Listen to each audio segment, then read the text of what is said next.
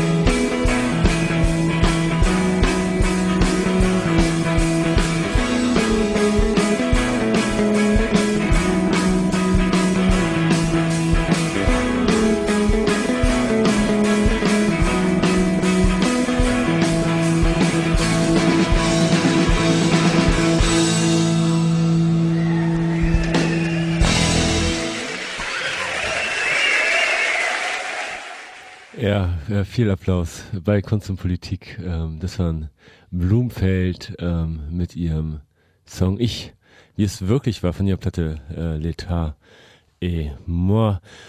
Kunst und Politik ähm, beschäftigt sich heute oder hat heute als Gast ähm, Christoph Faulhaber zu Besuch. Hallo Christoph.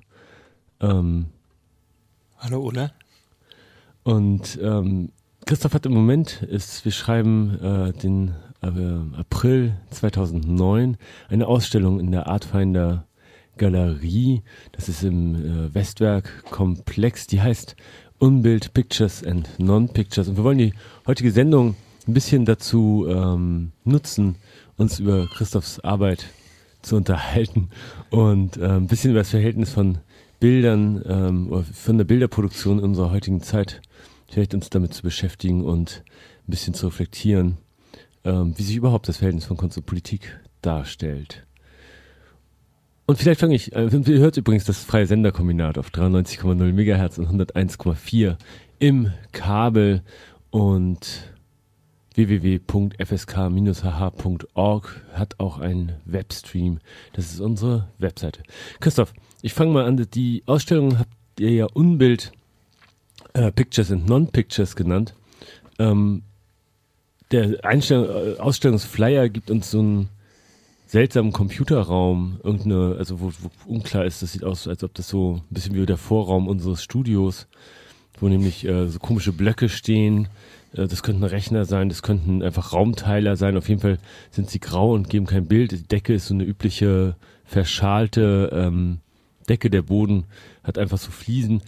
Ähm, was natürlich so zugleich ein Bild ist, würde ich das jetzt erstmal verstehen, als auch eben eigentlich kein Bild gibt, sondern einfach so einen Raum gibt. Mhm. Ähm, was war der Anlass überhaupt, die Ausstellung Unbild zu nennen?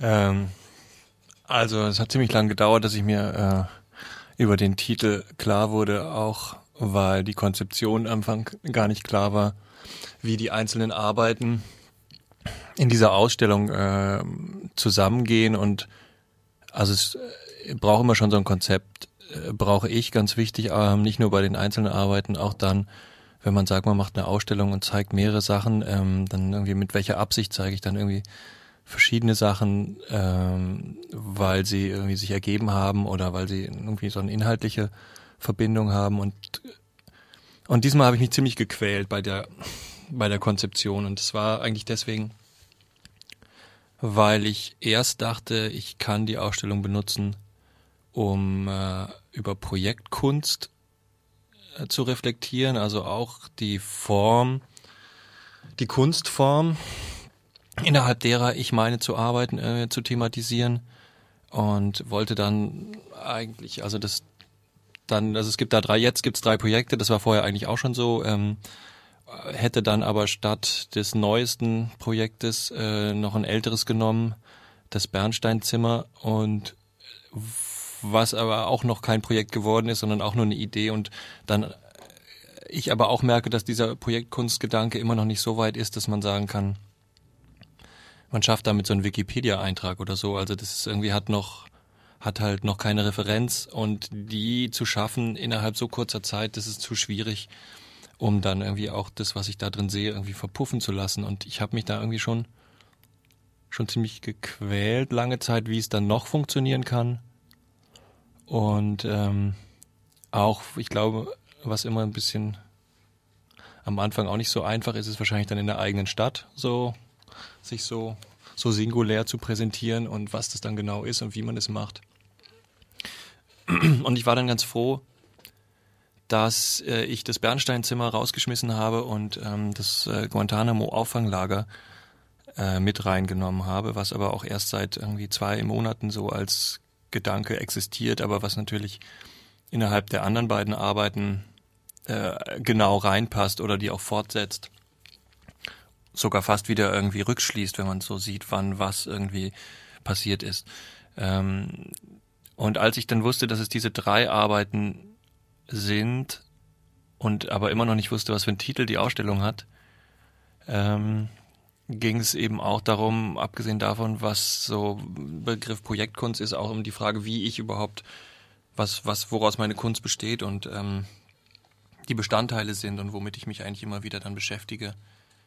Und das sind jetzt erstmal ganz klassisch formuliert, sieht man meistens Bilder und Texte. Und ähm, das, der Charakter ist dann verwischt ja immer so ein bisschen, irgendwie Texte werden wie Bilder gelesen und ähm, Bilder gerne wie Texte. Und man kann, ja, das, genau, und das, das ähm, da vor diesem Hintergrund zu wissen, dass das das eine ist, äh, einfach nur was ich zeige und dass man das irgendwie auch für meine Arbeitsweise in einen Begriff fassen muss. Ähm, kommen jetzt noch so ein paar Sachen dazu, weswegen der, der Titel auch so ein bisschen mehrdeutig ist. dass äh, Pictures and Non-Pictures oder in dem Fall wären es Bilder und Nicht-Bilder ähm, gewisserweise auf die inflationäre Benutzung äh, des Begriffes äh, der, der Nichtorte eingeht und dass heute alles irgendwie äh, nur noch Nichtort ist und besonders da auch der Reiz drin liegt, möglichst viele Nichtorte zu schaffen oder sie zumindest so zu benennen. Ähm, und dem äh, im gleichen Maße wie natürlich auch Bilder auf einmal, aber Bilder eben sozusagen, es gibt eigentlich nur noch Bilder und, und Nichtorte, ähm, diese, diesen inflationären Sprachgebrauch so ein bisschen zu thematisieren. Mit, ähm, auch mit Lust und gleichzeitig auch, wenn ich auf das Thema Ort und Nichtort eben jetzt wiederum ja auch eingehe, natürlich, weil ich sehr viel einfach äh, öffentlicher Raum als Thema und eben auch als Ort oder Nichtort meiner meiner Arbeit habe und ähm, da deswegen diese Übertragung auch irgendwie ganz gut fand. Und jetzt äh, kann ich da abkürzen, dann kommt jetzt noch das Thema, äh, warum es jetzt Unbild heißt, zudem, dass es ja schon irgendwie Nichtbild heißt, irgendwie übersetzt. Ähm, Unbild ist ja ist sehr schön irgendwie deutsch, äh, historisch äh, mehrdeutig insofern, dass es ja nicht nur äh, um Bild geht und um das Abbildbare und oder das nicht mehr Abbildbare, dass es ja auch äh, Unbill und Unbild sind ja irgendwie früher zumindest irgendwie Synonyme gewesen. Also ähm, oder Heteronyme, das weiß ich nicht mehr genau. Also auf jeden Fall lässt sich also genauso sagen, ähm, Unbild widerfahren ist mir wie auch Unbill widerfahren. Und das wiederum bezieht sich ziemlich stark auf den auf die eine Arbeit in der Ausstellung, wo es um das Widerfahren der Realität in, in, äh, in mein Leben und in, in meine Arbeit geht. Also wo ich selber eben in dieser Arbeit, ich wie es wirklich war, mich damit auseinandersetzen muss, was mit dann am Ende mit mir passiert, wenn ich so eine Arbeit gemacht habe, ähm, wie sozusagen das Imperium zurückschlägt und mir ähm, Unbill oder Unbild zufügt.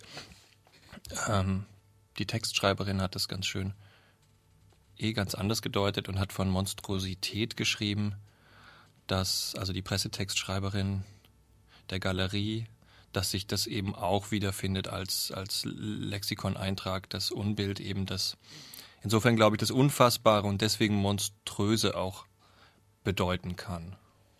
Ungefähr so kann man, glaube ich, den Titel kurz zusammenfassen. Also das heißt, das Unbild, ähm, äh, Unbild ist nicht nur das, was sozusagen einfach nicht nur nichts darstellt, sondern was eben tatsächlich ähm, eben auf einer ganz anderen Ebene als das Bild operiert, weil es dann eben sozusagen real wird und einen wirklich in eine Situation reinversetzt.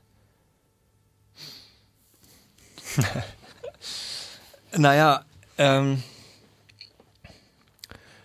äh, ja, ähm, ist schon schon die erste Frage ist, dann merke ich gleich so Auseinandersetzung mit der mit der Gegenfrage. Ähm, ich bin natürlich jemand, der irgendwie ich, erstmal weiche ich glaube ich immer gerne aus, so ganz konkret, wenn ich jetzt so deine Frage sehe und will die nicht, kann die natürlich jetzt weder gleich bejahen noch beneiden, ähm, weil ich gerne irgendwie bei dieser Doppelbödigkeit, Mehrdeutigkeit bleibe, dass un insofern stimmt es, stimmt es eben schon. Also ich, ich ähm, sehe jetzt, ich kann das gerade nicht so, so schnell abschließend sagen, wie ich denn ähm, auf den verschiedenen Bedeutungsebenen dann ähm, mit dem Realitätsbegriff umgehe, weil das ja auch mit dem, weil ich ja beides, ich meine, wir, wir haben das Problem mit dem Bild, dass es so, so weit gefasst ist mittlerweile, was Bild ist und dass wir irgendwie mit der Thematisierung von, von, von Codes und, und Leseweise der Realität äh, irgendwie letztendlich immer schon fast versucht sind, alles zu umgreifen, was uns umgibt. Und ähm, insofern kann ich jetzt mich auch dem ja nicht, ich äh, kann das jetzt nicht verneinen oder mich dem entziehen, sondern das ist dann natürlich, so würde immer noch auch ein Bild und Unbild mit drin bestehen bleiben, beides, die Realität. Ja. Vielleicht sollten wir nochmal genauer dann, dann ähm, auf die Arbeiten eingehen, die wahrscheinlich die meisten Hörerinnen und Hörer jetzt noch sehr, sehr abstrakt ähm, vorkommen Ähm, bevor wir aber das tun, habe ich vielleicht nochmal, doch nochmal, du hast den Begriff der Projektkunst jetzt ähm, erwähnt.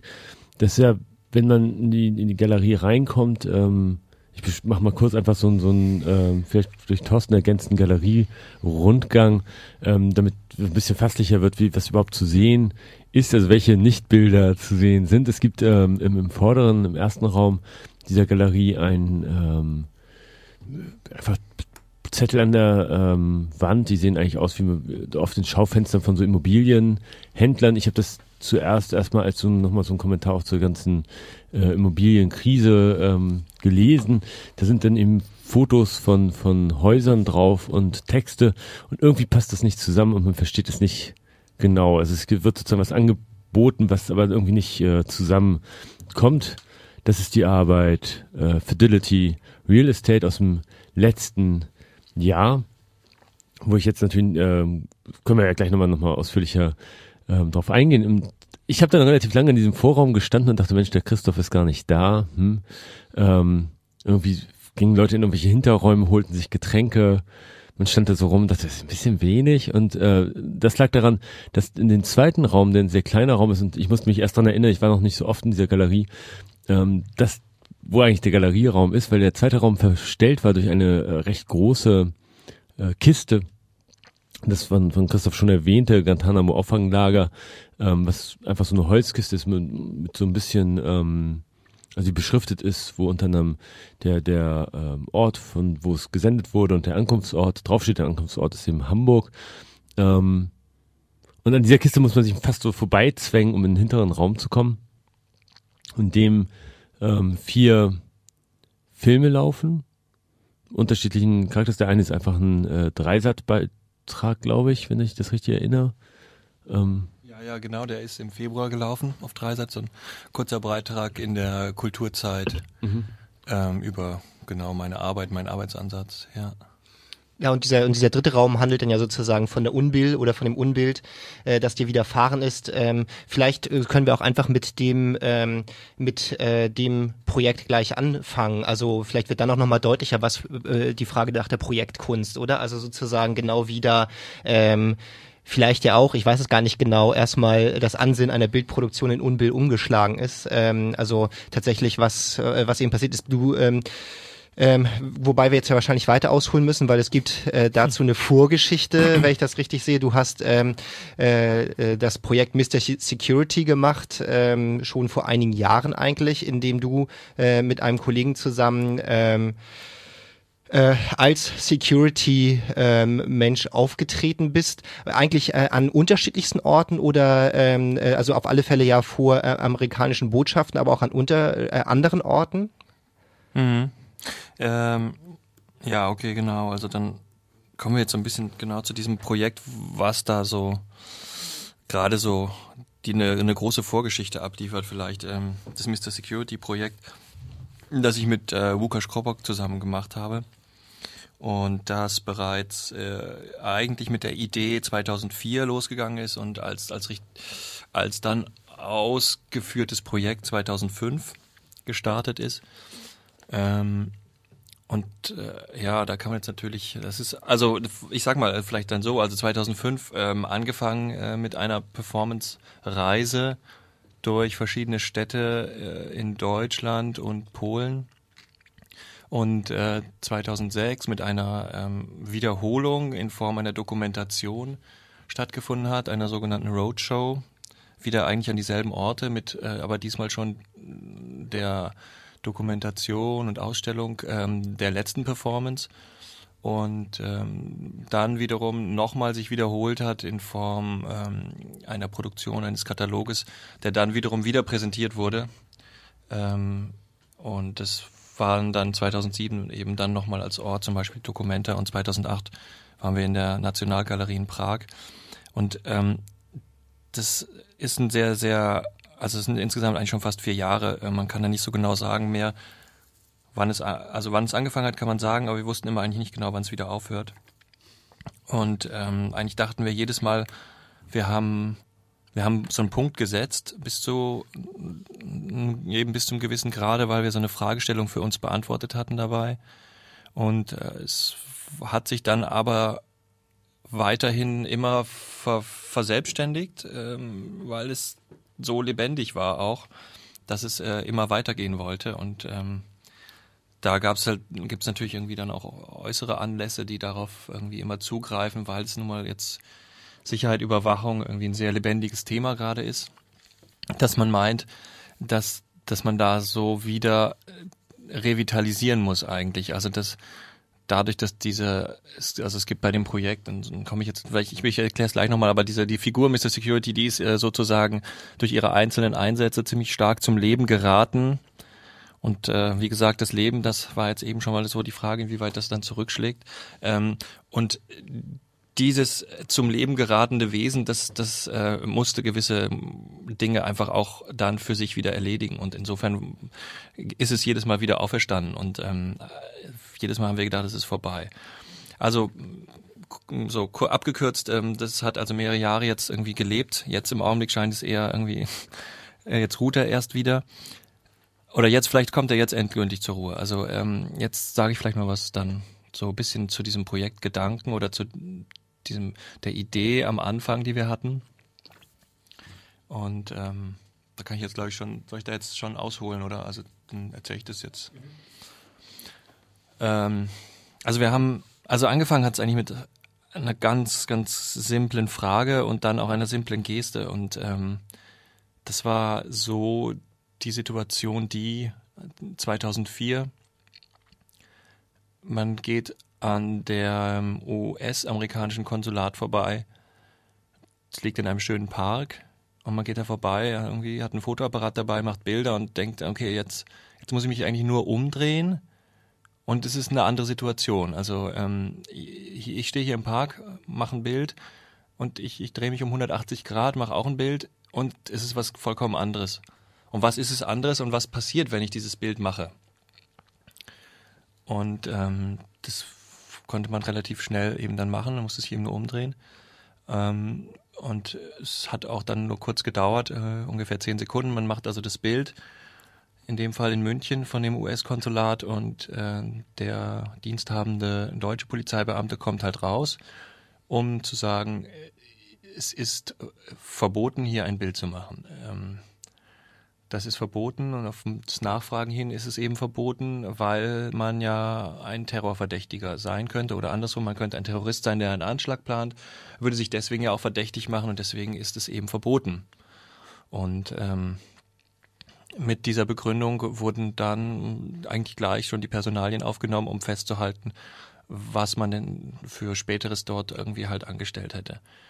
Ähm, diese sehr interessante und, und vorauseilende ähm, Prophezeiung, dass etwas eben schon bevor und auch sowieso umfassend äh, schon unter so einem Gedanken gefasst wird, was äh, im, selben Augenblick eben noch äh, harmlos und nicht nur harmlos, sondern auch natürlich äh, Grundrecht eines äh, Bürgers irgendwie unseres Landes im öffentlichen Raum ist, nämlich äh, ein Bild zu machen, was was sich dann auf einmal umkehrt in so einer anderen Lesart, in eine vollkommen andere Tätigkeit, die, die gefürchtet ist, die stigmatisiert ist, die uns verfolgt wird auch jeweils.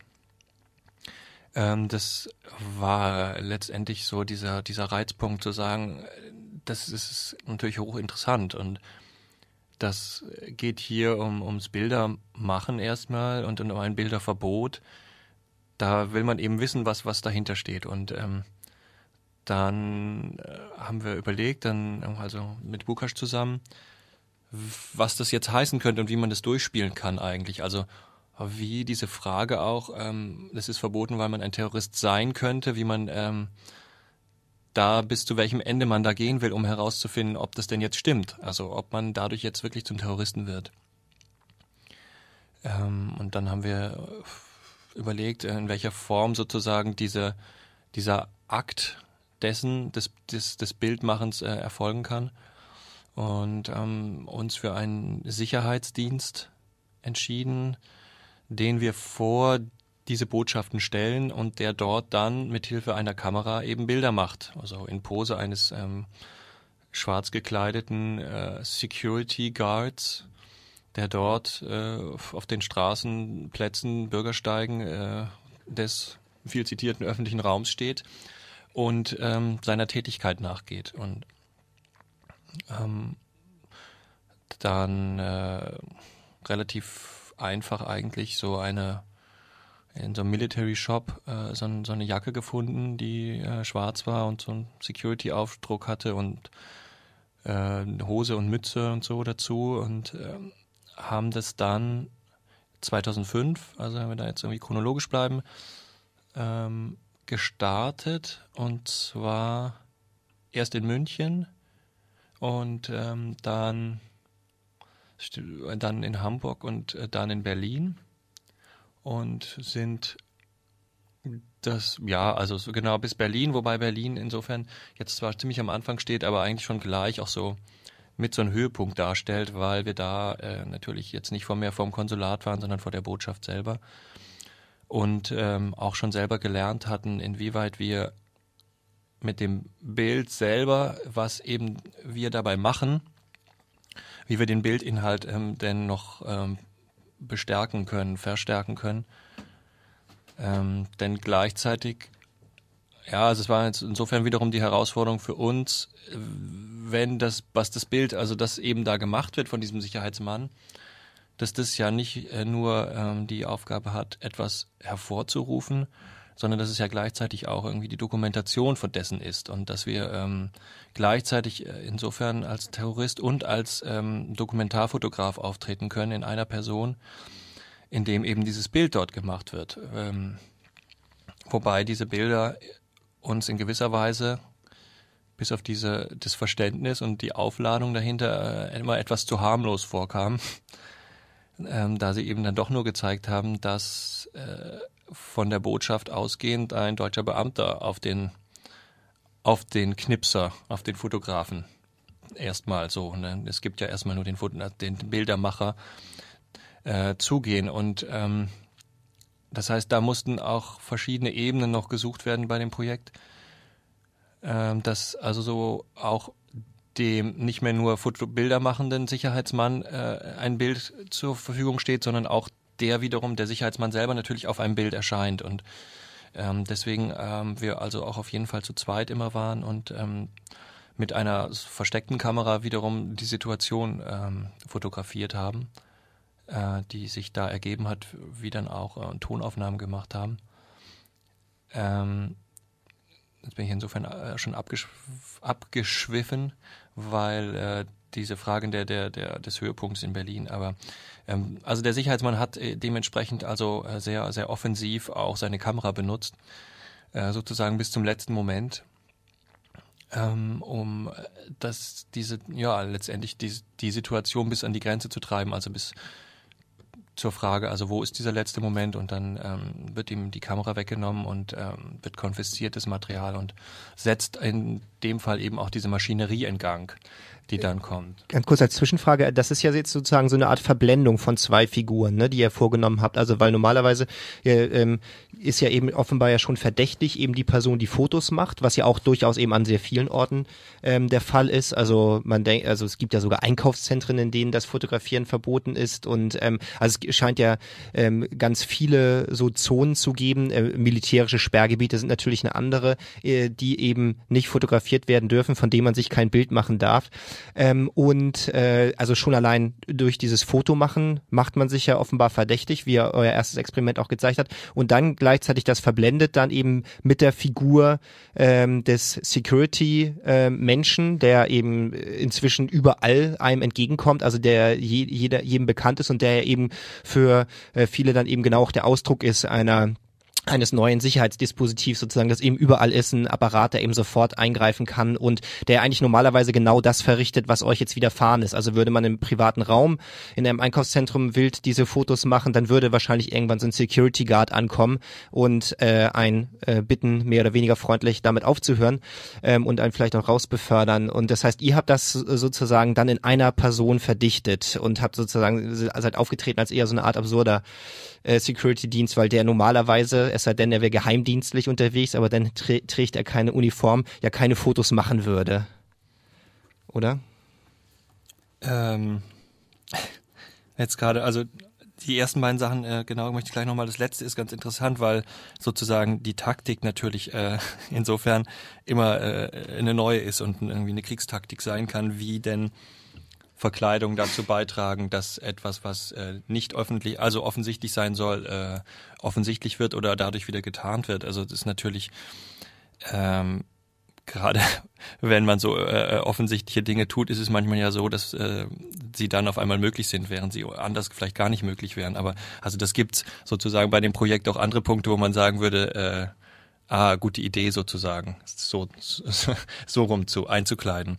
Ähm, ist jetzt also also zum Beispiel, ich mache es kurz ganz kurz, aber ähm, die Frage ähm, so ein Sicherheitsdienst vor äh, vor Juwelieren oder so, da stehen auch überall natürlich Sicherheitsdienste in den äh, Fußgängerzonen oder vor dem Laden, wobei die eben auch Schwierigkeiten haben, wo dürfen sie dann was machen und wie weit eingreifen. Ähm, da haben wir dann sozusagen als Nebenschauplatz auch uns postiert und da kommt dann natürlich die Frage, ähm, wie weit man mit diesem Spiel spielen kann, dass man eben verkleidet irgendwo auftritt, um sozusagen davon ein Bild zu machen, wie man sich verkleidet und dass das natürlich dann, inwieweit das aber möglich ist, das zu tun oder inwieweit das darüber hinwegtäuscht, dass man vielleicht doch irgendwie wirklich so ein Böser ist, der da irgendwie Absichten hegt. Also ähm, diese beiden Personen, die du angesprochen hast, das, das stimmt natürlich. Ähm, zudem, das sind natürlich verschiedene, auch noch irgendwie so verschiedene Punkte dabei. Ähm, vielleicht eine Sache zum Thema irgendwie die Person des, den, desjenigen, der das Foto macht, des Fotografen. Und da das Thema, wo macht er das eigentlich, das ist natürlich auch so eine Sache. Ähm, Fußgänger, also Fußgängerzonen oder irgendwie ähm, Einkaufspassagen ist natürlich irgendwie ne, dieser Unterschied äh, öffentlicher Raum, halböffentlicher Raum, privater Raum. Das ist, ist natürlich schon mal wichtig, so inwieweit eben dann natürlich auf Eigentum äh, auch andere andere Rechte für den Hauseigentümer oder ähm, Landeigentümer bestehen. Und ähm, wir hier ja natürlich ganz klar uns äh, in dem einfach äh, definierten öffentlichen Raum bewegt haben, der also nicht sozusagen einer, einer solchen Eigentumsunterschreibung unterliegt, wo man dann sagen könnte, hier äh, darf jemand vorschreiben, was was in seinem Grund und Boden passiert. Ähm, und das ist nun mal, ne, da gelten eben im öffentlichen Raum, ist, ist klar, da gelten eben diese Gesetze wie auch Informat Recht auf Informationsfreiheit und so weiter. Ähm, und auch natürlich das, was man anzieht, äh, ist da einem freigesetzt. Ähm, der Fotograf hier jetzt vielleicht dazu noch, was ich auch wichtig finde, ist natürlich, äh, so das war eben auch dieser aus dieser Bildidee heraus. Das ist dieses äh, Robert Kapper Foto von einem sterbenden Soldat. Also ähm, die Möglichkeit, sowas ja auch irgendwie dann ähm, quasi medientheoretisch äh, zu betrachten, also oder zumindest auch in Anlehnung daran, dass ja hier so eine Situation stattfindet, wo so eine Überschneidung ist von ähm, dem Fotografen, dem Opfer und äh, einem, einem schießenden Täter. Und äh, dabei ja diese Perspektiven, also ähm, wenn ich es richtig verstanden habe, sich ja in der, in der Kunstgeschichte und in der Theorie so, so ein bisschen überschnitten. Das Interessante ja dabei ist, wie weit sich diese Position des Fotografens, der da das Bild schießt und desjenigen, ähm, der da abgeschossen hat, von irgendwo, der gar nicht auf dem Bild ist, inwieweit die sich überschneiden und wie weit das ja auch für heutige Berichterstattung, äh, Bildberichterstattungen von, sagen wir mal jetzt ganz äh, klar, so Kriegsberichterstattung eine Rolle spielen, inwieweit das natürlich irgendwie wichtig ist, dass sozusagen Embedded Journalists dabei sind, ähm, die äh, da so ein, äh, eine mediale Realität erzeugen ähm, und es, wie weit da partnerschaftliche Interessen vorliegen und so, so weiter. Also ähm, vor diesem Hintergrund eben die Frage jetzt, dass bei uns hier ähm, jetzt zwar nicht, äh, also in dem Fall ist man irgendwie zwar, man tut etwas, man äh, ist gleichzeitig äh, derjenige, der das Foto von dem macht, was man tut, und man ist auch noch das Opfer sozusagen, in dem Fall, wenn wir sagen, diese Prophezeiung hat wirklich eingetroffen. Also, also das ist sozusagen, das fand ich inhaltlich an der Frage, ob ich dieses Bild so machen kann, schon interessant, ob das am Ende dabei rauskommt. Ähm, und da wären wir jetzt insofern wieder bei dem, was ich eben meinte, bei der Frage, wie weit diese Bild, dieser Spannungsbogen sich sozusagen im Bild letztendlich nicht wirklich wiedergegeben hat. Das kann ich jetzt hier leider nicht zeigen, ne, das Bild. Äh, das war eben nicht da, deswegen mussten wir das immer so ein bisschen, haben wir das bis Berlin so ein bisschen hochgeschraubt, die Aktion äh, des, des Bildermachens, um da zu suchen, wie, wie weit wir das, ob wir es irgendwann hinkriegen, diese sozusagen Konzeption in diesem Sinne. Und ähm, aber das Bild habt ihr sozusagen eigentlich nie, also ihr habt das Bild gemacht, aber letztlich, du hast es ja jetzt zum Beispiel nicht ausgestellt. Ähm, also das, also jetzt gerade ist es nicht ausgestellt. Es ist sonst immer ausgestellt Ah, okay. Also verstehe. dazu, wenn man jetzt irgendwie, kann man jetzt noch was sagen, weil das Bild äh, insofern auch eine Zeit lang ja sozusagen nicht da war, weil es konfisziert wurde und ähm, das erste Verfahren hervorgerufen hat.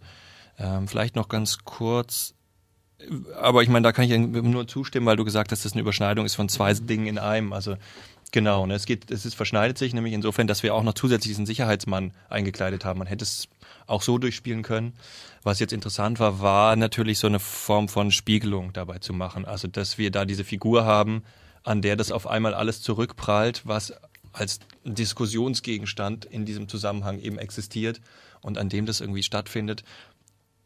Das, das war so, zu, naja, das hat so eine gewisse Ironie auch und ähm, führt dann eben auch vielleicht zum Schmunzeln in gewisser Weise. Das, und da können wir jetzt im Prinzip genau da eigentlich wieder einsteigen, weil dann geht es nämlich auch um dieses Bildmaterial. Nur, nur vielleicht ganz kurz, Ja. das ist ja auch sicherlich, äh, denke ich, ja eine der Stärken dieser Aktion, dass sie eben ja nicht einfach nur ähm, sozusagen die gesellschaftlichen Bilder oder die Bilder, die man ohnehin schon hat, die gesellschaftlich produziert werden, reproduziert in dem, was weiß ich, man könnte sich äh, ja vorstellen, man ähm, äh, kleidet diese ähm, Figur, die da die Bilder knipst, eben genauso aus, wie man sich so den Terroristen vorstellt oder sowas. Das wäre ja eben äh, einfach dann nur eine Verdopplung. Ähm, das, äh, die, die, der Dreh ist ja eben genau, dann sozusagen diese Security-Figur zu nehmen und es damit dann eben wirklich in, in, in, ja, also erstmal äh, nicht mehr verortbar zu machen, äh, einfach. Also oder oder eben wenn so der klassische Tourist, du könntest dich auch als sozusagen der Durchschnittstourist äh, verkleiden können, der wirklich auf diese Unschuldsnummer macht und da sozusagen so, das wäre so die klassisch äh, eher so eine klassisch linke Enthüllungs, äh, jetzt zeigen wir den Apparat, jetzt stellen wir den aus und so weiter. Also da wären ja verschiedene andere Sachen Ja. denkbar gewesen so. Ja, und, genau. und, und da genau die Entscheidung hat ja eben Die hat, bestimmt hat ein bisschen gedauert und ähm, genau solche Dinge sind aber tatsächlich jetzt natürlich auch, genau sozusagen die beiden Beispiele waren auch sozusagen die ersten, die mit im Raum standen, ob wir so vorgehen können und ob man äh, entweder einen orangefarbenen Overall, man hätte es natürlich insofern im Sinne einer politischen Kritik also sogar noch viel mehr aufladen können oder auch im Sinne der Verharmlosung so äh, auf der anderen Seite mit Bermuda-Shorts und so spielen können. Ne? Ähm, gleichzeitig war es schwierig, es ist immer schwierig, so dann doch eine Entscheidung zu treffen und mit der leben zu müssen, weil es auch da natürlich kann man sagen, okay, ist es zu naheliegend oder nicht, jetzt da irgendwie dann auf diesen Sicherheitsmann irgendwie als Bild zurückzugreifen. nimmt aber Ja. eben, wie du ja schon erwähnt hast, eben diese ganzen Sicherheitsleute vor den Juwelieren und so auf und damit genau erstmal die Frage von öffentlichem Raum, was ich mich von dem, was du eben gesagt hast, auch interessant fand, war, dass du im Prinzip ja, also ihr damit mit dieser Arbeit nochmal schon die Frage stellt, was ist eigentlich, also wie weit ist der äh, bürgerliche Staat, der ganz klar eine neue Form von bürgerlicher Öffentlichkeit überhaupt erstmal hergestellt hat, also eine Allgemeinheit von Öffentlichkeit, zugleich etwas, das in seinem, seiner äh, Reproduktion auch streng nicht öffentliche Bereiche braucht. Oder die zumindest herstellt. Also es ist sozusagen einerseits ähm, die, die bekannte Bilderflut herstellt, also ganz viele Bilder von ganz vielen Orten und damit aber auch einen bestimmten öffentlichen Raum herstellt, in dem sich Leute bewegen und so weiter. Und zugleich aber die, die Ermöglichung dieses Raums darauf äh, sozusagen so entsteht, dass es eben genau Bereiche gibt, die komplett geschützt sind und die auch überhaupt nicht ähm, ähm, umkämpft sind oder also, also so, so, um, um die es eben genau dann auch keine, keine ähm, Auseinandersetzungen gibt. So, weil, weil klar ist, dass die sozusagen so geschützt sind, dass man gar nicht dahin kommt, diese Räume irgendwie überhaupt mal in, in sozusagen eine, eine Diskussion zu bringen. Also deren Nichtöffentlichkeit ist sozusagen überhaupt nicht sichtbar. Naja, sie werden ja schon als Orte der Anklage genutzt. Also es gibt ja noch nicht wenige Demonstrationen, die vor amerikanische Konsulate oder Botschaften ziehen, um da irgendwie ihre äh, ihr, ihr Anliegen loszuwerden und das ja genau in dem klassischen Sinne eben öffentlichen Raums. Also man stellt sich eben dahin, um anzuklagen sozusagen und äh, eben um genau da zu sein. Und das ist ja tatsächlich nicht so, also klar sind die weiträumig abgeriegelt inzwischen, aber es ist ja noch nicht so, dass sowas erstmal nicht möglich ist und das ja auch genau dann eben eine Form von Symbolpolitik ist, die relativ gängig ist und ja eben genau eben äh, die bürgerliche Öffentlichkeit, dem Bild bürgerliche Öffentlichkeit folgt. Ähm, okay. Ja, ich meine, also ich finde ich es natürlich äh, schon, das ist ja irgendwie so ein Wettkampf, finde ich, also ganz oft so aus- meiner Perspektive, in den ich mich begebe, inwieweit man ähm, damit eingreift, also indem man irgendwie sieht, wie ähm, dem Wettkampf an sich sowieso, also Bildabbildungen, äh, Google, Google Earth, ähm, Google Street View, ähm, die, die Möglichkeiten der privaten digitalen Bildproduktion, die äh, ungebrochen sind und die ähm, insofern ja gewollt und ermöglicht sind, weil sie irgendwie ökonomisch auch wichtig sind, dass auf einmal alles ja abgebildet wird und irgendwo, wie auch immer, irgendwo hinwandert. Aber das ist natürlich, also es gibt ja diese, ne, das ist ja so eine andere Form der, der ähm, insofern Überwachung das, äh, das ist diese private. Also alles ist auf einmal sichtbar, weil halt jeder irgendwie auch mit seiner Kamera äh, hantieren will, ja. Und da, da finde ich, da, da greift man natürlich, ähm, einerseits will man das alles und andererseits zieht, zieht man sich natürlich wieder davor zurück, dass ähm, sowas auch gemacht wird, dass es irgendwie ein, eine gewisse Hoheitsform gibt, die das natürlich für sich dann äh, auch in, beanspruchen äh, wollen, in, ausschließlich in gewissen Räumen. Ähm, und da sehe ich aber oft irgendwie so für mich als Künstler natürlich genau den, den spannungsvollen Reiz, wenn wir sozusagen dann politisch sind und es nicht so abstrakt sehen. Also wenn wir sagen, irgendwie äh, Politik als Vertretung derer, die da ähm, selber mit ihrer Kamera hantieren, dann ist das natürlich ein sehr, sehr spannender Bereich, wie wir einerseits ähm, als Person äh, Dinge tun und wollen und andererseits uns natürlich als, als äh, Bürger in der Gemeinschaft irgendwie vor diesen Dingen wieder schützen wollen. So. Und ähm, ich finde, ich weiß jetzt nicht, ob es wirklich so Räume gibt, die sich so ihrer Öffentlichkeit wirklich so ähm, restlos entziehen können zum Beispiel, wie du vielleicht gemeint hast in dem Sinne. Ähm, ich meine, ich bin natürlich froh, dass es Räume gibt, ähm, nämlich meine Privaträume, vor die, die ich versuchen kann, so lange wie möglich irgendwie davor zu schützen. Das ist ja, das ist ja auch klar. Ähm, und wo ich jetzt, ähm, ja, so genau, wenn ich jetzt aber wieder mich so selber in eben meiner Rolle sehe, dann, dann finde ich natürlich das spannend, solche Fragestellungen eben aufzugreifen und zu fragen, wie weit wir da in diesen, für mich dann ich gehe da jetzt mal eben auf das Thema Wettkampf irgendwie so ein, Wettkampf äh, einsteigen können und ähm, jeweils mit auch dann ähm, Bildtechniken, Techniken, ob es jetzt muss gar nicht Bild sein, insofern bin ich jetzt hier irgendwie beim FSK Radio oder bei euch irgendwie natürlich auch im Radio und ähm, das Radio mit seinen Freiheitsgraden von Senden und Empfangen natürlich auch eine Möglichkeit hat, ähm, äh, Freiräume zu nutzen und anzustrahlen und ähm, davon zu profitieren und gleichzeitig da auch so ein ähm, da wieder äh, Einfluss zu nehmen, wo in gewisser Weise eben vielleicht gerade erwünscht war, dass keiner mehr ist und sozusagen diese Chancen immer ähm, wieder von neuem zu erkämpfen. Also ähm, ne? Künstlergruppe Ligner. nee, aber, aber zum Beispiel äh, auch für mich irgendwie mit so, ich jetzt gehe jetzt gerade einen Schritt weiter von dem Projekt weg, aber zum Beispiel irgendwie mit so, mit der Handytechnik an sich, also dass es halt heutzutage möglich ist. Und entweder man nutzt Plattformen im Internet oder man schafft sie sich selber über Videotelefonie, dass du Berichterstattung mit von deinem Handy unzensiert live von jedem Ort, an dem es UMTS gibt, machen kannst. Das ist natürlich eine große, also eine Chance, die muss man aber natürlich auch irgendwie erstmal vermitteln, dass es die gibt. Aber ähm, das finde ich für mich eben dabei spannend und dass es natürlich kurze Zeit nur dauern wird, bis auch solche äh, Ansätze, Nutzungen wiederum natürlich irgendwie andersrum irgendwie instrumentalisiert und, und ökonomisch irgendwie besetzt werden und dann wieder eingeschränkt werden. Ja, so, ne? Es wird genau solche Nutzungen eben auch natürlich dazu führen, dass sie eigentlich, also das, das genau in dem Moment, wo, also da natürlich ein Kampf ist. Es geht ja, also vielleicht ähm, erzählst du dir tatsächlich nochmal genauer, was da in Berlin passiert ist, weil ich tatsächlich ähm, das natürlich mit der Nicht-Öffentlichkeit in erster Linie darauf bezogen habe, dass es eben dass es Bilder gibt, die eben nicht in die Öffentlichkeit geraten. Also genau die Bilder, also man kann sich vor die US-Botschaft stellen und sie sich angucken und natürlich ist es inzwischen allerdings ein äh, doch recht eingeschränkter öffentlicher Raum im Verständnis des Bürgers, also, aber das, das ist spätestens auch, also ich denke auch immer eher an die Institutionen der Bundesrepublik selbst, wo natürlich darf der, der, der äh, Reichstag fotografiert werden und alles Mögliche. Und der gehört sozusagen zu der Touristenattraktion, aber bestimmte Bereiche, ähm, also spätestens der Bundesnachrichtendienst, die Bundesnachrichtendienstzentrale ist ihm entsprechend geschützt.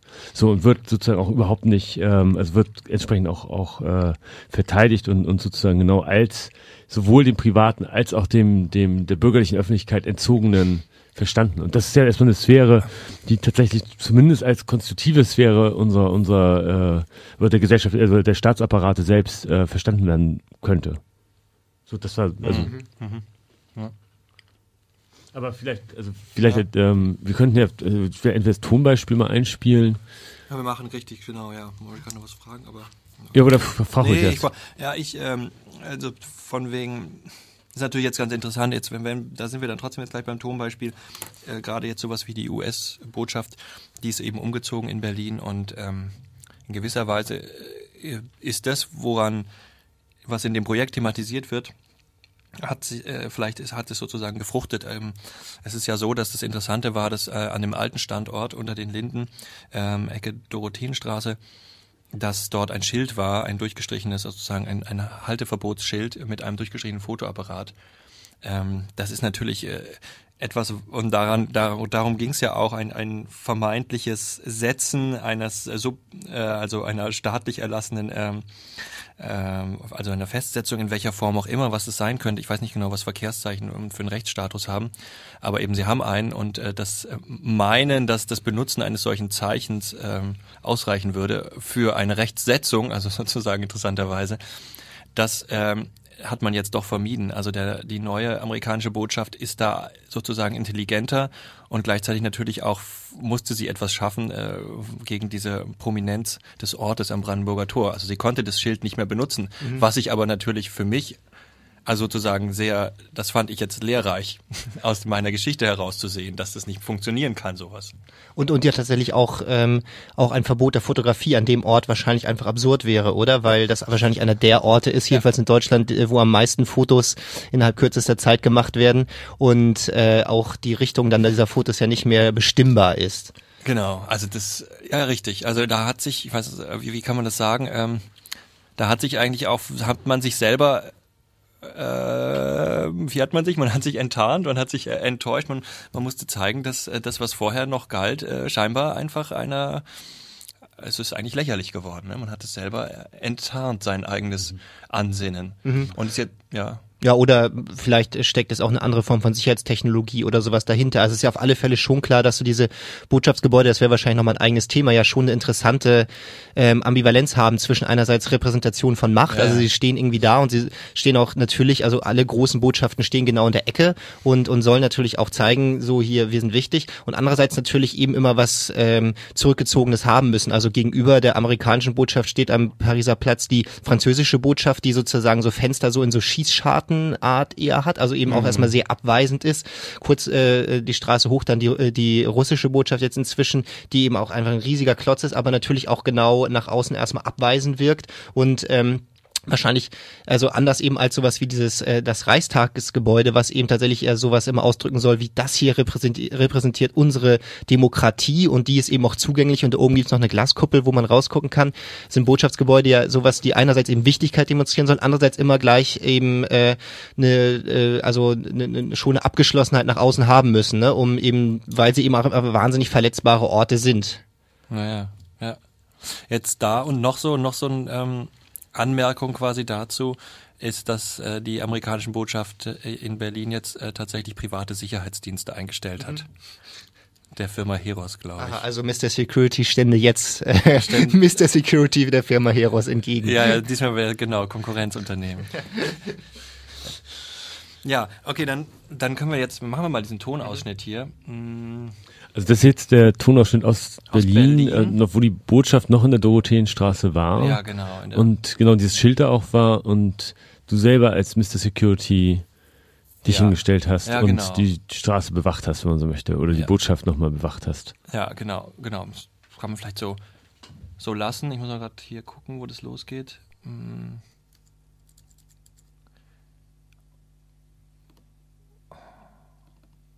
Name läuft. Nehmen Sie bitte meine Fotoapparat beiseite. Hallo. Nehmen Sie mal, haben Sie was an den Ohren? Schönen Tag, haben Sie einen Ausweis dabei? Ja. Warum fotografieren Sie so intensiv hier? Und? Ich überwache. Wen? Die Straße. Warum? Zur Sicherheit. Und wo sind Sie? Privater Sicherheitsdienst. Und wo sind Sie denn?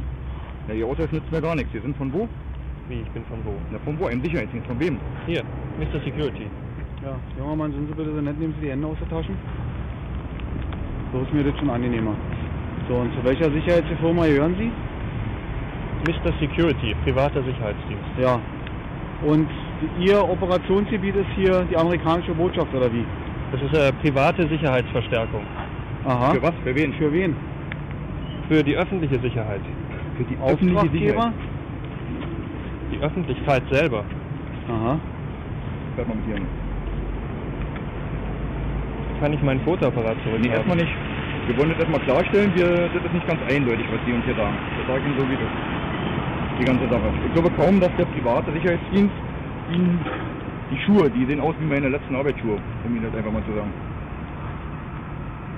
Ich glaube Ja, kaum, dass die so eingekleidet sind von der öffentlichen Hand. Ist halt privat, ist ja nicht so viel Geld da. Naja, ich denke doch, dass der Arbeitgeber sie aber ausstattet. Ja nun, also muss mich ja auch selber um meine Kleidung kümmern. Ja. Nee, also so geht das nicht hier. Sie können nicht intensiv fotografieren, das funktioniert so nicht. Sie haben uns intensiv fotografiert, auf der anderen Seite haben sie uns schon fotografiert. Und was haben sie auf der Kamera mit drauf? Was ist das für eine? Das, die ist nicht an. Das ist eine Digitalkamera, aber die ist aus, wie man sieht hier. Nix. Ich möchte dann aber trotzdem eine Klärung haben dazu, wir werden Abschnitt informieren und Sie möchten mal bitte kurz warten, dass wir Ihre Identität mal ganz genau nachvollziehen können. Ja, soll ich jetzt hier warten? Nee, Sie kommen bitte mit. Sie können sich damit unterstellen, dann sind Sie im Trocknen, kurz im Bindung drin. Dauert nur ein paar Minuten.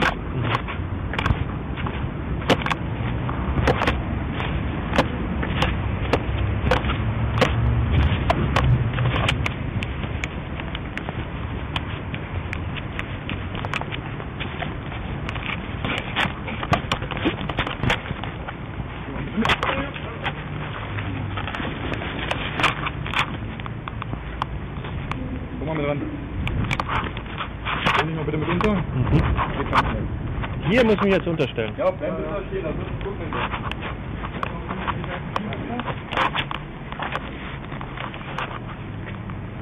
Sind Sie ein Ein-Mann-Unternehmen? Naja, ist noch nicht so groß, ja. Aber ich versuche es. Und von wem haben Sie den Auftrag gekriegt? Bei welchem Auftrag arbeiten Kann Sie? ich nicht sagen. Ach, das können Sie nicht sagen. Aha. Gut. Dann müssen sich leider die Maßnahmen gefallen lassen.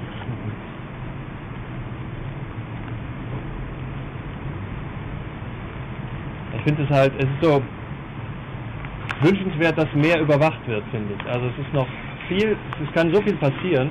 Ja. ja. Da muss man doch das noch verstärken. Das reicht doch nicht, dass sie hier mit, mit drei Mann nur stehen an der Seite, ja.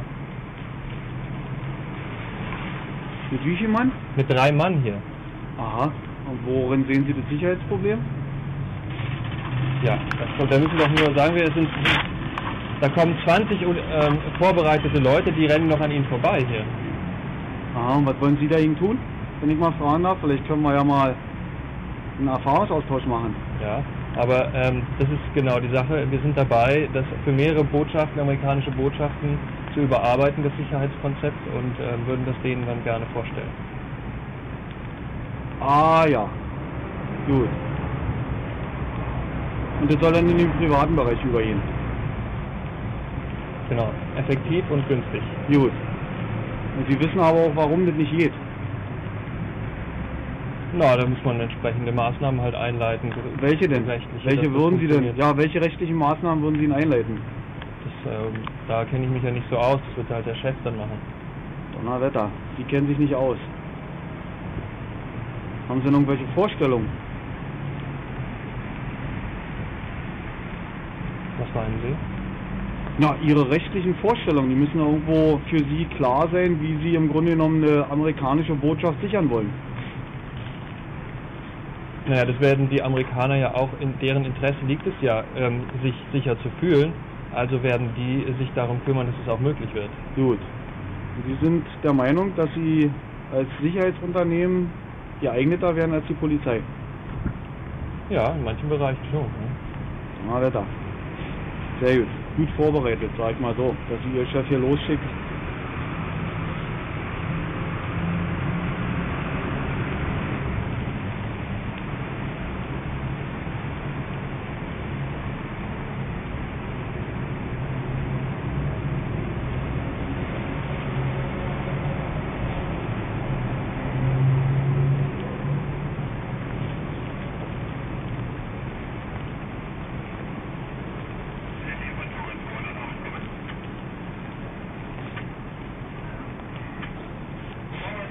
Tun Sie mir bitte den Gefallen, ich wiederhole mich nicht nochmal. Nehmen Sie bitte die Hände aus der Taschen.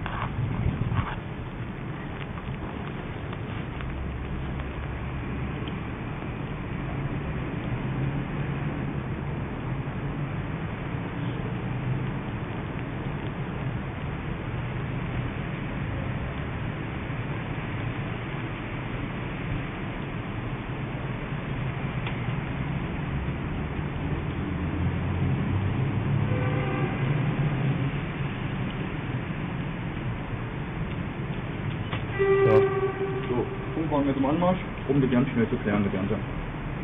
Wer ist im Anmarsch? Der Funkwagen. Der Funkwagen. Der Funkwagen, der leitet weitere Maßnahmen ein, um die nochmal zu befragen. Um dieses Ganze zu klären, die ganzen Sachverhalte nochmal. Mhm. Denn Ihr Schild seht ich nicht. Kommt mir nicht ganz. Da sind Sie erreichbar, denn notfalls unter dieser Nummer. Der Chef, ja. Und dafür sind Sie zuständig, dass Sie hier diesen gesamten Außenbereich fotografieren. Und Genau. In verschiedenen Städten.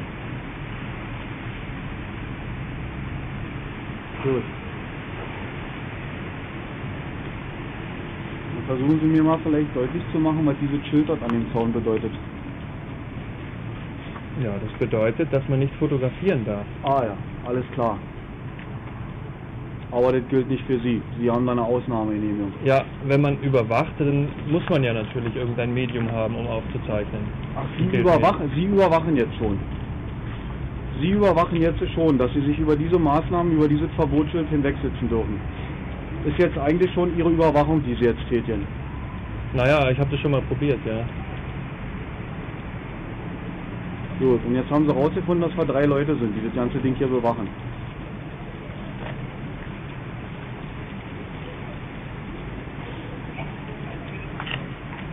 Ja. So ist jetzt das Problem. Sie Welches haben uns Problem? fotografiert. Und wo ich Ihnen sagte, Sie möchten jetzt bitte einstellen als fotografieren, haben Sie noch weiter fotografiert. Das ist nun mal ein Sicherheitsbereich hier, dafür sind wir zuständig. Wir klären das mal ab mit Ihrer Firma, ob die überhaupt dazu berechtigt sind, Kreuzungsquer hier ringsrum zu fotografieren und die, die öffentliche Sicherheit hier, sag ich mal, Zu verstärken. nicht zu verstärken. Das ein bisschen runterzumachen, was wir machen an Arbeit hier, sag ich Ihnen so wie es ist. Denn wir wissen ja nicht, was die mit den Fotos machen. Wir lassen kurz und wenig Ihre Firma mal überprüfen.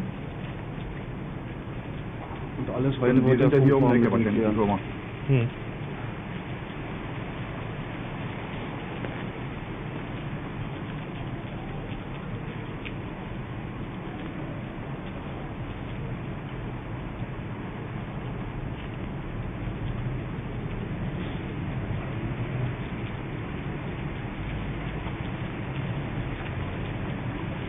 Meine, die kommen ja aus, wo kommen sie ja aus? Aus München. Aus München. Gibt's da sowas nicht? Ja, das ist auch noch dran.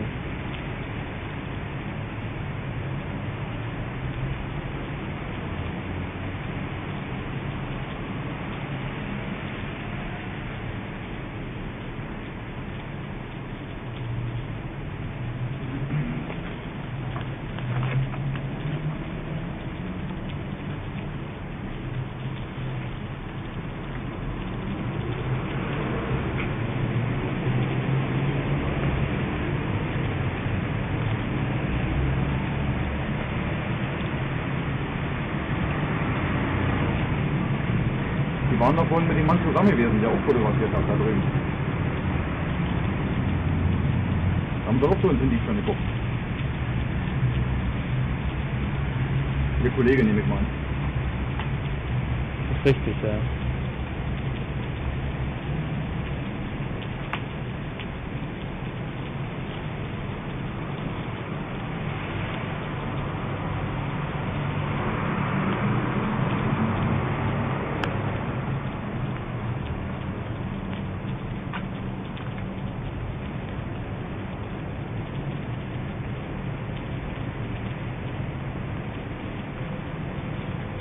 Wer erst einmal auf die Terror Watchlist der Vereinigten Staaten von Amerika Da kam schon der nächste Beitrag. Das ist der O-Ton aus äh, 2005. Ja. vor der US-amerikanischen, Gott, äh, vor der amerikanischen Botschaft in Berlin, Dorotheenstraße, Ecke unter den Linden. Mr. Security, ein Sicherheitsdienst aus München, konntet ihr hören hier im freien Senderkombinat auf 93,0 MHz, 101,4 im Kabel. Ihr hört Kunst und Politik und zu Gast haben wir Christoph Faulhaber, dessen Ausstellung Unbild Pictures and Non-Pictures in der Artfinder Galerie ähm, zu sehen ist bis zum 1. Mai. Also wenn ihr die Wiederholung im Mai hört, dann ist die Ausstellung schon zu Ende. Ihr werdet aber sicher auch immer mal wieder aufmerksam werden können. Die Artfinder Galerie ist in der Admiralitätsstraße 71 hier in Hamburg und hat geöffnet von 12 bis 18 Uhr, Dienstags bis Freitags und Samstags dann von 12 bis 15 Uhr. Und genau. Und ja, Ja, was ja interessant war an dem äh, äh, Tonabschnitt, äh, Ton, äh, Ausschnitt, den wir jetzt gehört haben, also an dieser Situation, die du oder ähm, ihr da jetzt sozusagen erzeugt habt, ist ja, und das gibt vielleicht ja schon so eine Art Vorblick jetzt auf das, was noch weiter kommt. Wir befinden uns ja eigentlich nämlich immer noch auf dem Rundgang durch die Galerie, wo wir jetzt schon sehr weit abgeschweift sind, also sehr, sehr herumgestreunt sind sozusagen und in die Geschichte hereingegangen sind.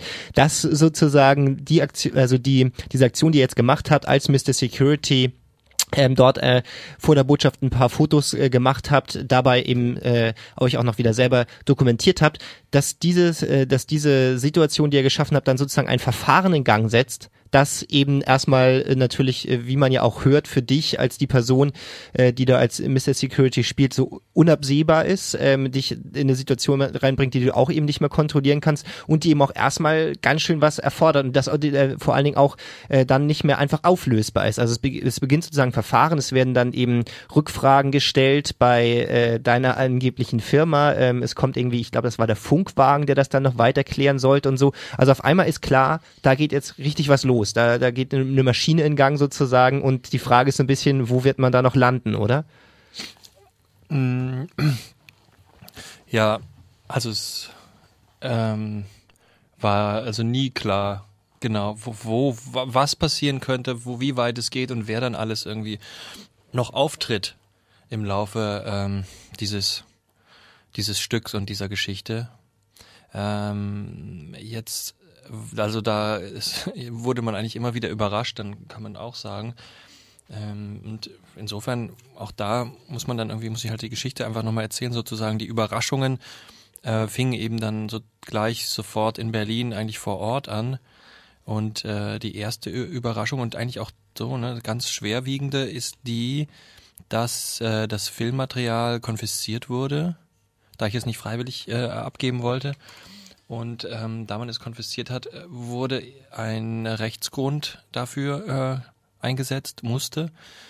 Und äh, das war der Verdacht des Verstoßes gegen das Kunsturhebergesetz. Und in dem Augenblick wirklich äh, natürlich auch voller Ironie für mich so in meiner ähm, anderen Rolle als Künstler, äh, dass ich äh, nun dagegen verstoßen hätte mit dem, dass ich da ein Bild mache.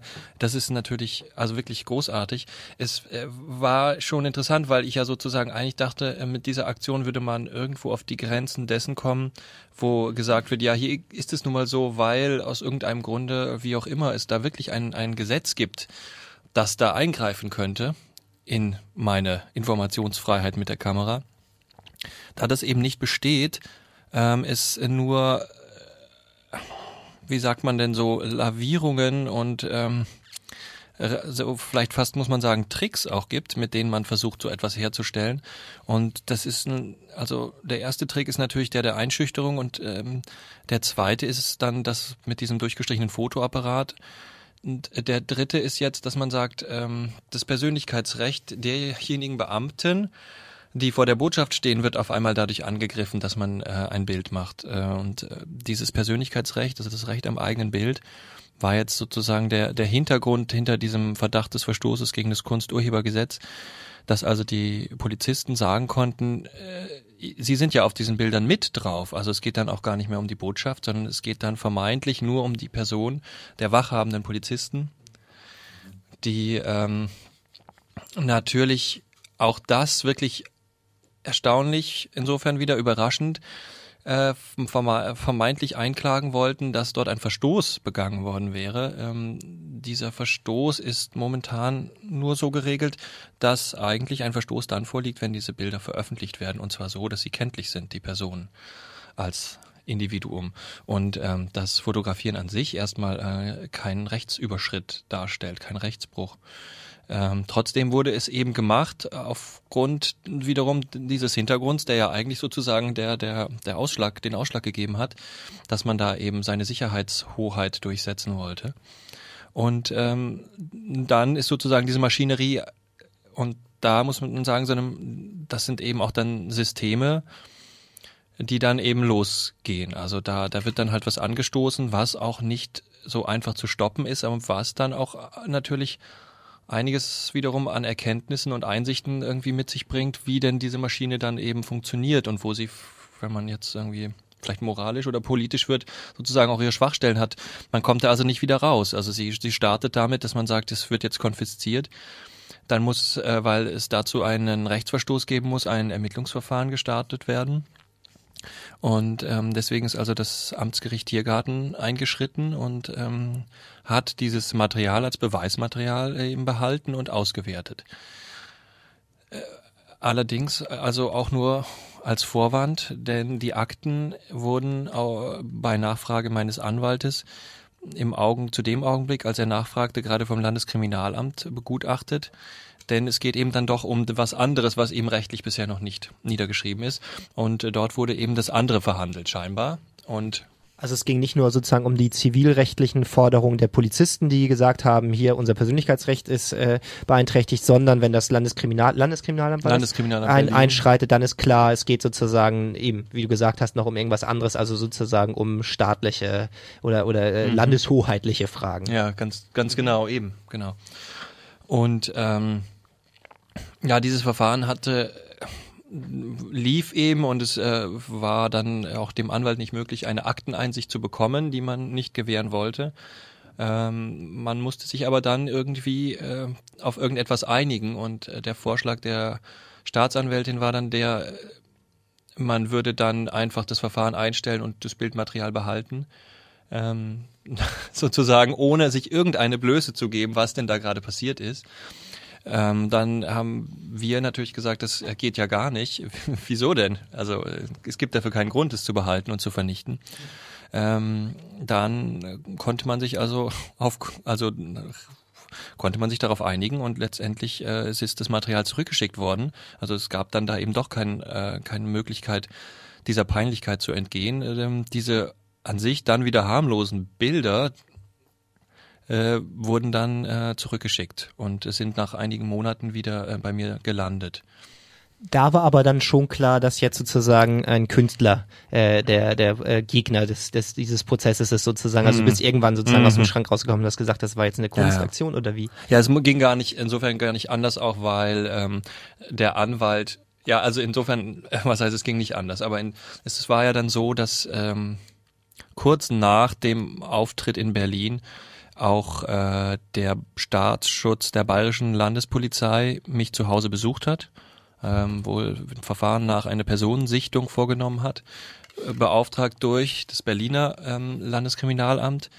Ähm, zu dem Zeitpunkt habe ich in München gewohnt und äh, so mir in dem Augenblick, als auch dann der Staatsschutz bei mir vor der Tür meiner meiner privaten Wohnungstür stand, äh, auch äh, die Rolle von Mr. Security natürlich irgendwie genommen war. Also ähm, da war nicht mehr möglich, sowieso nicht mehr, nachdem die Tarnung aufgeflogen war, wie auch letztendlich ähm, ich so im um an mich selber zu denken sozusagen, also einfach äh, da brauche ich, da brauchte man nicht mehr viel drum rumreden. Ich meine, das war klar in dem Augenblick. Ähm, die waren da, die haben mich befragt und ähm, haben mit mir darüber gesprochen, was ich für Arbeit mache, damit sie sich davon ein Bild machen können, was das jetzt ist, in welchem Zusammenhang das steht und ich habe ihnen so ein bisschen meinen Arbeitsansatz erklärt und dann konnten sie das nachvollziehen und haben auch zu einem gewissen Zeitpunkt auf einmal gemerkt, äh, dass ich gerade arbeite, während sie da sind und haben das auch äh, tatsächlich mit einem verhaltenen Schmunzeln äh, erkannt und angenommen, dass es sozusagen gerade so ein ähm, ja eine Falle oder so ein bisschen so ein wie sagt man so ein, so ein Katz und Maus Spiel war, bei dem sie irgendwie mir eben sozusagen doch äh, nur zugespielt haben, indem sie da jetzt sitzen und äh, ich das zwar mit eingeschränkter Dokumentationsmöglichkeit, aber zumindest per äh, Schrift äh, festhalten konnte, was eigentlich gerade gesprochen wird. Ähm, und das war eben, wie gesagt, kurz nach diesem Berliner Einsatz und äh, das Strafverfahren oder dieses Ermittlungsverfahren ähm, lief dann eben weiter und in dem Zusammenhang war natürlich eben auch schon klar, wer ich, dass ich also Privatmensch bin, dass ich Künstler bin. Und ähm, so hat auch mein Anwalt argumentiert, interessanterweise hat er eben so auch argumentiert, der Film ist ähm, materielles Gut des Künstlers und ähm, darauf ist er existenziell angewiesen und deswegen kann ihm das nicht vorenthalten werden. Aber interessant ist ja, dass eben, also klar, einerseits kann man mit dieser Argumentation über den Künstler dann eben das Bild, äh, äh, also die, die Bilder zurückbekommen, äh, äh, das zu das erwirken. Und aber interessant ist ja, dass damit sich trotzdem das nicht auflöst. Also das ganze Verfahren drumherum sozusagen äh, ist nicht mit einem so einem Akt von eben Hallo, ich bin Künstler und das war eine Kunstaktion und äh, etwas anderes als Kunst wird mit diesen Bildern auch nie gemacht, auflösbar. Nee, genau, ja. es ist nicht passiert. Also es ist eingegangen in, in äh, einen Vorgang, äh, der eben immer weitergeht. Und, und da auch wieder so eine die Frage einfach auftaucht, nachdem eigentlich ähm, zumindest hier in Deutschland den ähm, Ermittlungsleitern und der Polizei und den Beamten hätte klar sein müssen, wie es funktioniert und zumal auch mir eigentlich gegenüber äh, gezeigt wurde, man hat es verstanden, mhm. Äh, wurde, äh, das hat sozusagen nicht ausgereicht, um das Ganze zu stoppen, um zu sagen, ja, es ist eben sozusagen wie auch immer eine uns unverständliche Kunstaktion, sondern es rangierte eben immer noch unter also es gibt ja diese Frage, wo dieser Informationsaustausch stattgefunden hat und wo man eben weiter berichtet hat an die amerikanischen Behörden, dass dort jemand ähm, ja, Fotos gemacht hat mit einer Sicherheitsuniform und dass man das nicht einordnen konnte allerdings auch aufgrund äh, des Berichtes der Berliner Polizei unter ähm, dem Adjektiv von verwirrt äh, abgestempelt hat. Und insofern natürlich auch wieder gefährlich äh, dann, wenn also ein Verwirrter mhm. Aktionen macht, äh, egal dann jetzt ob Künstler oder nicht, ähm, das ist natürlich, ja genau, ne, da äh, geht es sozusagen weiter und da also wenn man so wollte, ist dass das Schmunzeln des äh, bayerischen Staatsschutzes hat sich nicht in den Akten niedergeschlagen. Ja, äh, Scheinbar nicht. Ich glaube das genau nicht. Und ähm, das verwirrt äh, wiederum kommt aus diesem Berliner Polizeiprotokoll. Also das ist, wurde nicht sozusagen abgeglichen, wo sozusagen Verwirrung und äh, Ironie oder Witz oder so irgendwie vielleicht zusammengekommen wären. Ja. Ja. Vielleicht sollten wir einfach, ähm, bevor wir jetzt sozusagen dann ja ein bisschen mit dem Raum weitermachen können, weil der dann ja eigentlich äh, sich mit dem Nachspiel noch äh, dieser Aktion ja. auseinandersetzt, mal Musik spielen? Ja, können wir vielleicht dann ja. machen, wenn wir jetzt sozusagen äh, die Geschichte, in dem Fall das Projekt verlassen zwischendurch dann würde ich halt jetzt noch kurz, ähm, ich meine, wie viel Zeit haben wir eigentlich noch so, nur dass ich nochmal so ungefähr weiß, wie wo wir jetzt sind? Wir haben schon eine Stunde zwölf. Ihr hört Ah, okay, es geht, es geht doch schnell. Dann äh, mache ich es auch wirklich nur kurz, also weil wir, wie gesagt, diese Performance-Reihe hatten wir ein Jahr lang mit diesem Botschaftsauftritt und haben danach das ähm, Dokumentationsmaterial in so einem Lieferwagen aufgebaut, ausgestellt, der so ähm, ebenso ambivalent war wie das ganze Projekt, der ähm, ein mobiles Büro hätte darstellen können, also eine Box auf einem LKW. Innen äh, wie ein Bürokiste mit Schalungsbrettern und Fotos und, und Dokumenten ausgestellt und außen aber ähm, mit äh, Plakatentwürfen und Malerei oder einer Häuserwand gefaked war. Ähm, mit dieser Kiste, mit diesem Lieferwagen sind wir dann äh, wieder vor die Botschaften und Konsulate gefahren und haben dort wiederum auf dem Parkplatz, einem öffentlichen Parkplatz, der äh, dann immer noch besteht vor den Botschaften, uns aufgestellt, geparkt und ähm, präsentiert in gewisser Weise. Ähm, teilweise als angemeldete Ausstellung, teilweise einfach nur als parkendes Auto und uns nochmal wieder in eine Wiederholung und in noch so eine Schale begeben von dem Ganzen, noch, ein, noch eine neue Spiegelung hinzugefügt, wobei das interessant ist, weil natürlich da nochmal so eine Rückführung der zwischenzeitlichen äh, Ergebnisse und Aktenlagen stattgefunden hat jeweils. Ähm, Insofern, äh, dieses Projekt dann hat eben auch den Mr. Security als Person weitergebildet und wir haben ähm, auch unterschiedliche Aktionen dann mit dieser Figur gemacht. Ähm, und eine davon war, äh, dass äh, es darum ging, um das, äh, die, die, das Recruitment von, von Nachwuchs aus der Sicherheitsbranche, wo kommt der her? Ähm, und da auch so eine Frage von vielleicht einer äh, soziologischen und popkulturellen äh, Vermengung zu stellen, inwieweit so und dabei so Identifikationsmuster funktionieren. Und ähm, da haben wir irgendwie eine, einen Hip-Hop-Song gemacht und dazu ein Video auch eben gemacht. Und diesen Hip-Hop-Song, den können wir jetzt mal hören. Ähm, Mache ich mal an. Das ist in Zusammenarbeit äh, mit zwei Hamburger Musikern entstanden, muss ich jetzt hier natürlich sagen, weil die haben den, den Beat gemacht und auch gemixt. Ähm, das ist Tompu und ähm, Pavel sind es, die unter anderem auch bei Cosmo Koslowski zusammenspielen. Und ähm, der Beat heißt äh, Chapeau Clark von Liquid Rocks. Und wir müssen mal gerade gucken, wo das. Hier geht's, glaube ich, los. Genau.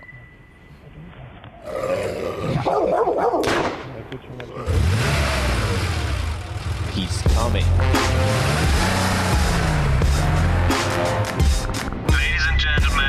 Ladies and gentlemen, listen. He's ready. He's here. Pitch is pitched. The shift is switched. Attention, please. This is my story, you know.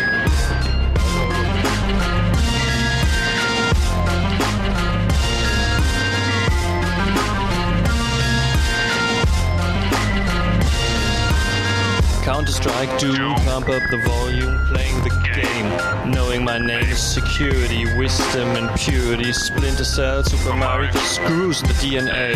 DNA, NSA, genetic engineering, optimize the system. Terrorist resistant, Mr. President, blowjob, yo, yo, Bill Gates, Bill Gates opens the window. Motherfucker, cocksucker, join the army of the 21st century. Check it out, yo, because this is my story. When I was 14, they killed my family. In the ghetto, babies turned to ladies. I was chased by Japanese. Visit Columbine, I've got mine. Sister, brother, mother, fucked by strangers. Mixed culture means danger. Is this reality? No TV. Freedom and brotherhood. We're in the mood. Fuck equality, we security, yo. Security, the business is mine. Motherfucker, cocksucker, join the army of the 21st century. Of the 21st century. Heard I was lucky with the job. Job. Security on the business top. Top. Back for the cleanup. I will come back psychological acid track. Lost respect. Motherfucker, cocksucker. Ooh, ooh. They fired me with the jacks. Said no way back. You know, oh, motherfucker. motherfucker. They give me no way back. No check. No shack. No. No. Ho. Yo. Ho.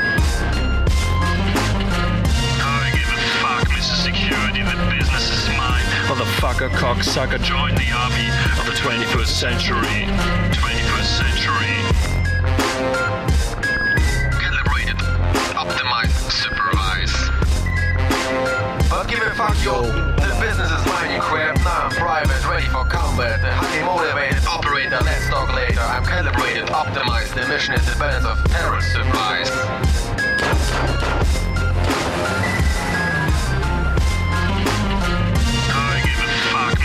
Security, the business is mine. Motherfucker, cocksucker, join the army of the 21st century.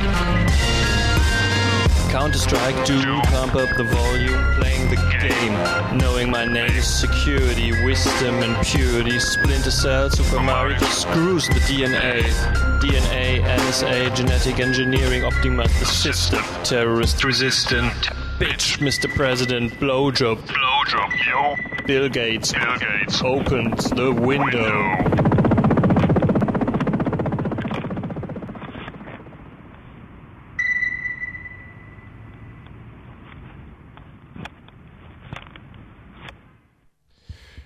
Mr. Security. Singt hier der Text, den, den habt ihr selber, hast du selber geschrieben? Also ähm, den, wir haben die Texte da selber geschrieben, Lukas und ich, ähm, und auch eben selber diesen Sprechgesang dazu gemacht. Und ähm, genau, also es geht auch, das ist jetzt eben da, da hatte ich ja gerade schon so, und in dem, Fall spielen wir beide da so zwei Rollen. Ähm, er ist noch der, der, das jugendliche Ghetto-Kid und ähm, ich bin schon der erfahrene Wachmann, der zurückkommt quasi aus seinem Einsatz im, im Irak als, als Blackwater. Ähm, Veteran und ähm, so ungefähr ist es dann, äh, glaube ich, auch diese Geschichte, um die es dabei geht in dem Song und deswegen auch dieses Video in dem in dem diesem Vorort von von Groningen war das. Ja. Also, also wir, wir wollten jetzt, es ist ja insofern vielleicht irgendwie mehrfach der Übergang wieder zurück in diese Ausstellung und zu dem jetzigen aktuellen Stand irgendwie auch bei der Musik ganz gut. Mit dem Hubschrauber, da kommen wir äh, insofern, wenn ich das als, wenn ich das überleiten kann, ähm, der Hubschrauber hier taucht äh, eben bei dem Song auf und äh, auch bei dem Blumfeld-Album äh, L'État et moi. äh, viele Dinge sind natürlich auch immer Zufall und das auch. Ähm, in diesem Blumfeld-Album gibt's eben auch den Song ähm, mit dem Titel Ich wie es wirklich war, äh, was wiederum Zitat ist auf äh, Franz Beckenbauers äh, erste, glaube ich, Biografie Anfang der 90er, ähm, die den Titel hatte Ich wie es wirklich war. Und ähm, so heißt eben auch jetzt dieser Teil meiner Arbeit und auch dieses Kapitels, was sich aus dieser Geschichte von dem Projekt weiterentwickelt hat, wo es irgendwie sozusagen die Performance, die eigene Bio-Performance weitergegangen ist, äh, und, ähm, die ich dann wiederum eben quasi aus, aus so autobiografischen Erfahrungen und Materialien ähm, zusammengestellt habe, zusammengetragen habe und die jetzt in der Ausstellung auch so zu sehen ist. Ja. Sollen wir, wie, wie soll ich da, soll ich da jetzt noch sozusagen jetzt macht ja. Interessant ist ja da, wir haben das ja gerade eben auch schon mal so ein bisschen erwähnt, dass ja ähm, die Bio-Performance ähm, von dir da sozusagen in Gang gebracht wurde und dann ähm, jetzt erstmal aber sich äh, also vielleicht auch so ein bisschen hinter den Kulissen weitergespielt hat und du dann sozusagen an einem bestimmten Punkt wieder mit ihren Ergebnissen konfrontiert wurdest, oder? Und das eben auch genau in der Ausstellung ausstellt. Also vielleicht kannst du das ein bisschen erzählen, Mhm. was auf einmal dir dann wieder an äh, Unbild entgegenkam, um das jetzt mal ein bisschen zu strapazieren, ähm, äh, ja, im weiteren Verlauf sozusagen. Ja, wo ja genau, also äh, nochmal auch noch stärker genau dieses Verhältnis von Kunst und Politik äh, ähm, in den Fokus kommt, nämlich einerseits, ähm, und das wirst du aber vielleicht gleich nochmal ausführlicher erzählen, einerseits als Künstler ein Stipendium bekommst äh, für eine Arbeit, die sich mit Mhm. bestimmten Beständen Ja. auseinandersetzt und in dem Moment, wo aber diese Best- Tatbestände sozusagen wieder äh, ähm, eben klassisch biografisch oder ins Reale äh, reinreichen, genau dann plötzlich die Institutionen anfangen zu feststellen, dass sie das vielleicht doch nicht so gemeint haben. Und das ist ja schon ein eigentümlicher ähm, Vorgang. Ja, aber vielleicht können wir, könnt ihr dies sozusagen nachher dann nochmal nachfragen. Also es geht jetzt genau irgendwie, so ich erzähle es sozusagen irgendwie ganz persönlich und irgendwie. Ähm, genau, also das ist natürlich so, dass äh, eben diese Performance äh, besteht eben daraus, dass äh, in dem einen vor Ort sozusagen in der Live-Performance und dann besteht sie in der, dass dieser Vorgang eben weitergeht und äh, sich immer wieder so in, in meine Biografie eben einschreibt, so, ne, dass das ähm, auf mich Einfluss nimmt und mich wieder so ein bisschen zur ähm, mitsteuert, zur Marionette würde ich nicht sagen, aber ich wieder die Chance habe, mit diesen neuen sozusagen äh, Kopplungen, Rückkopplungen wieder umzugehen, um das wieder ähm, auf an mir ähm, darauf wieder vielleicht einzugreifen oder das auch neu zu, zu bebildern, zu, zu verarbeiten einfach. Und ähm, da ist jetzt, äh, was da passiert ist, äh, ist ähm, also die, die, man weiß eben schon länger, äh, dass ich, wenn ich jetzt in die USA reise, ähm, eben nicht mehr unbeschrieben bin, sondern äh, gelistet bin. Es war so, dass wir eben 2005 eigentlich als Abschluss, wieder mal, es war schon das Thema, wann ist Abschluss,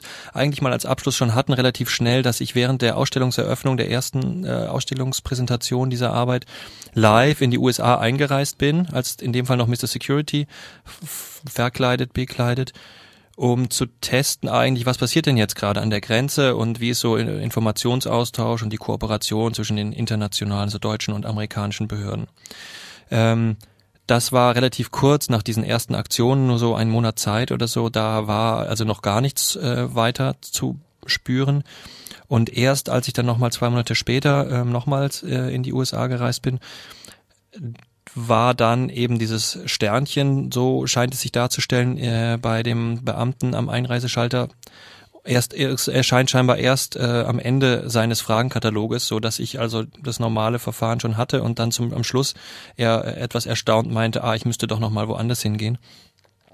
Und ähm, diese Sonderbefragung äh, kenne ich eben schon und Sonderbehandlung sozusagen seit 2005 wie diese Sonderbehandlung aussieht, ähm, ist die Frage, also ganz kurz vielleicht nur, also die ist ja jetzt äh, insofern nur so besonders, also dass man da mit den Beamten von dem Department of Homeland Security äh, in eine Zelle geht und ähm, dann da Fragen gestellt bekommt, äh, wo man zur Schule gegangen ist und so weiter. Also die, das dauert insofern aber auch länger, weil die nicht sofort Zugriff scheinbar haben, sondern dann auch auf ähm, Zuständigkeit in Washington angewiesen sind, mit denen sie sich äh, absprechen können und da also korrespondieren müssen, um dann äh, mit offensichtlich aber fehlenden Informationen weiterarbeiten zu können.